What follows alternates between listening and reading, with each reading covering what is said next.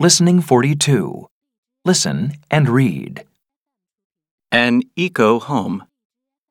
Glenn Kangiser and his wife, Kathy, live in an interesting house. It's an eco home.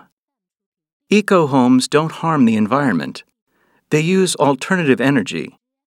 They don't use fossil fuels like coal or oil, so they don't use up the planet's resources or produce dangerous gases. Glenn and Kathy's eco home is in California, USA. It looks like a house from one of the Lord of the Rings movies.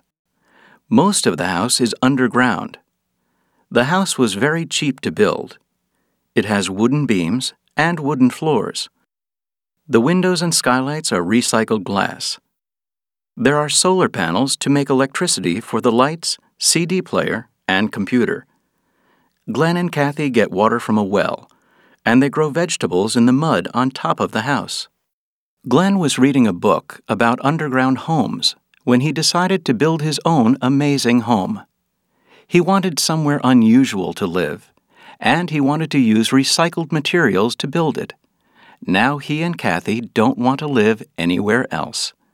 They love their home because it helps the planet and it looks fantastic. They think that eco homes are a great idea for everyone.